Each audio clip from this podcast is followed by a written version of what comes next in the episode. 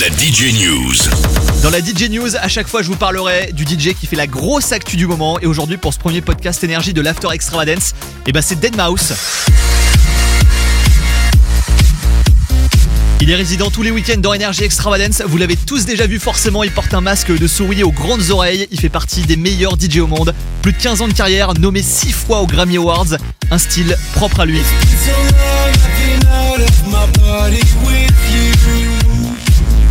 Après avoir lancé son label en 2007, Mousetrap, où il a signé bah, dessus entre autres Skrillex, Oliver Aldens, mais aussi plein plein de nouveaux talents, hein, comme le DJ canadien euh, Atlas, il vient d'en créer un tout nouveau. Il s'appelle House Trap, tout est dit dans le nom, hein. Mouse va plus se concentrer du coup euh, sur la house avec ce nouveau label. Il a dit, je le cite, nous pouvons soutenir plus de choses que nous aimons spécifiquement dans la musique house. Et le premier titre d'ailleurs qui vient d'être signé dessus est de Tommy Trash. On écoute.